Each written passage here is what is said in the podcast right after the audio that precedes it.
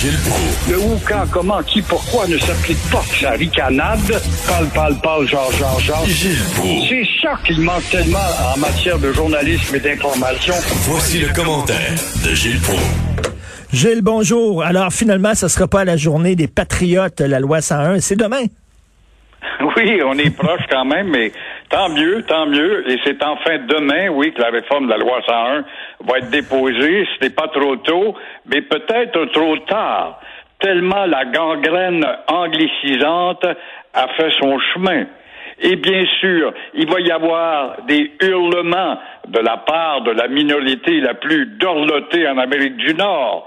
Et euh, il y aura la clause dérogatoire qui va devoir apparaître. Et là, attends-toi à ce que les médias nous apostrophent au beau Canada anglais, puis peut-être à l'ONU quand à y être, quand à être fou. Mais la clause dérogatoire va être nécessaire pour s'attaquer aux raisons sociales anglaises, souvent propagées par nos propres colonisés à nous autres, avec leur Timin Barbecue, et puis le team du nettoyeur, puis le King euh, du ressort, puis envoie donc le Spring de- des mers, tout ce que tu veux, de joialisation, sous prétexte que s'ils n'ont pas un nom français, s'ils ont un nom anglais, ben ils vont réussir dans la vie. Alors, il faudra aussi s'attaquer à la fièvre des cégeps des cégeps anglophones qui attirent nos colonisés, de même qu'au palier universitaire, où aucun cours dans les universités anglophones du Québec, il y a un cours de français obligatoire avant que tu obtiennes ton bac ou ta maîtrise.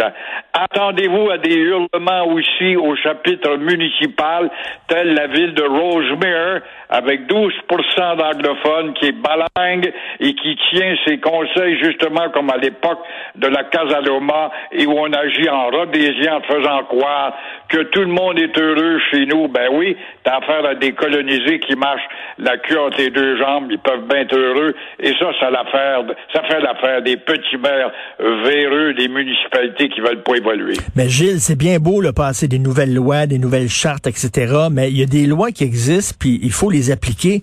L'affaire là des, des, des villes au statut bilingue, là, avec seulement 12 13 14 25 d'anglophones, la loi le dit. Pour avoir ton statut bilingue, c'est 50% d'anglophones et plus.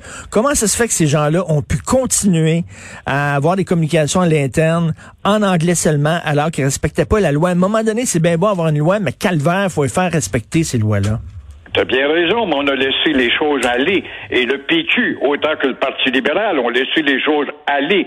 Quand tu vois Hydro-Québec, il n'y a pas longtemps, on a dénoncé dans les médias qui s'adressait, par exemple, à Hydro-Québec avec ta, ton invoice à toi, puis à un moment donné, l'ont envoyé à toute la population du Québec. Tout ça, c'était du colonialisme mental de ces dirigeants ignares, culturellement parlant, historiquement parlant, ignares, qui savent pas pourquoi la loi de 77, savent pas pourquoi Hydro-Québec est devenu un fer d'affranchissement économique du Québec, qui savent pas que René Lévesque a joué un rôle important là-dedans. Tout ça dans des gestes humanistes à l'égard de notre minorité et le bilinguisme, c'est de faire croire un lapin dans une cage avec un lion, puis lui dire qu'il est égal au lion. Mais si demain, là, mettons, le Centre Bell ouvre ses portes, il n'y a plus de pandémie, mettons, demain. Les matchs sont présentés devant spectateurs. Demain, là, si on dit, vous pouvez acheter des billets, on accepte les spectateurs, le Centre Bell va être plein. Même si Jeff Molson dit fuck you aux, aux, aux francophones, le Centre Bell va être rempli de francophones qui vont aller payer leur bière 10 piastres, puis applaudir une équipe qui appartient à un gars qui nous dit fuck you. C'est ça le Québec. exactement ce que je te disais en préambule. Il est, il est pas trop tôt, mais il est peut-être trop tard, tellement le niveau d'assimilation est avancé. On est assimilé, on est des demi-assimilés. Et euh, on a ça dans nos veines, cette anglicisation, cette mentalité qui est qu'on croit culturelle parce qu'on connaît l'autre langue pour réussir dans la vie, ne sachant pas qu'il y a combien d'autres nations dans le monde qui tiennent à leur langue d'origine tout en étant dans le concert mondial de la mondialisation anglaise. Oui, Mais- par- ben oui, mais en même temps, c'est bien beau pelleter dans, dans, dans, dans la cour des gouvernements en disant régler notre problème. Nous pouvons faire une différence en tant que citoyens consommateurs. On peut le faire. Mais encore faut-il oui, le voilà, faire. mais pour ça, il faut prendre euh, conscience et euh, ce n'est que par l'école. Ça va être une question de, gé- de génération.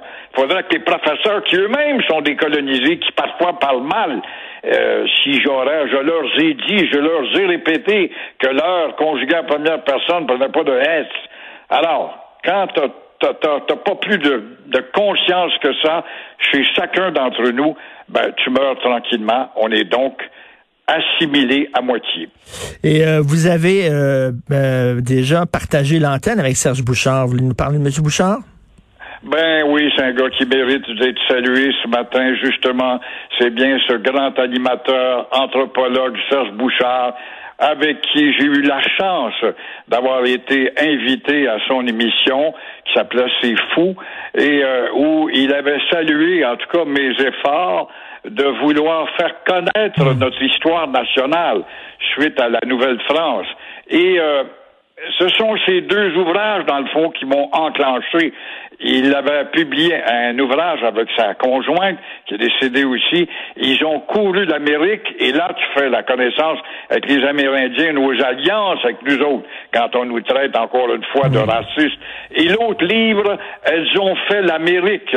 Euh, voilà ce qui m'avait incité à publier ces audacieuses qui ont façonné le Québec et euh, à quatre reprises, je le cite dans cet ouvrage-là, qui a été publié au mois d'octobre.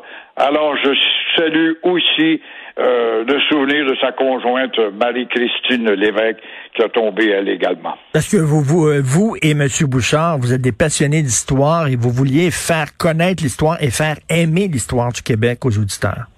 C'est ça, ça prend le communicateur. Tu sais, c'est beau, je suis historien. Moi, je vais faire un peu. Dis pas historien, tu prouves. Mais non, j'ai jamais dit que j'étais historien, mais je suis un amant de l'histoire, mais j'ai la chance d'être capable de vulgariser, de transmettre dans des termes imagés, en tout cas, un goût de la connaissance des nôtres, parce que notre histoire, l'histoire de la Nouvelle-France, c'est un véritable film qui mériterait d'être propagé, mais on la connaît pas.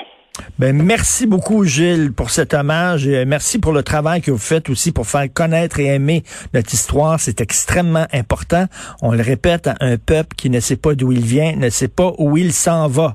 Merci Ça beaucoup. peut pas être plus clair. Merci beaucoup, mon demain, Richard. salut Gilles.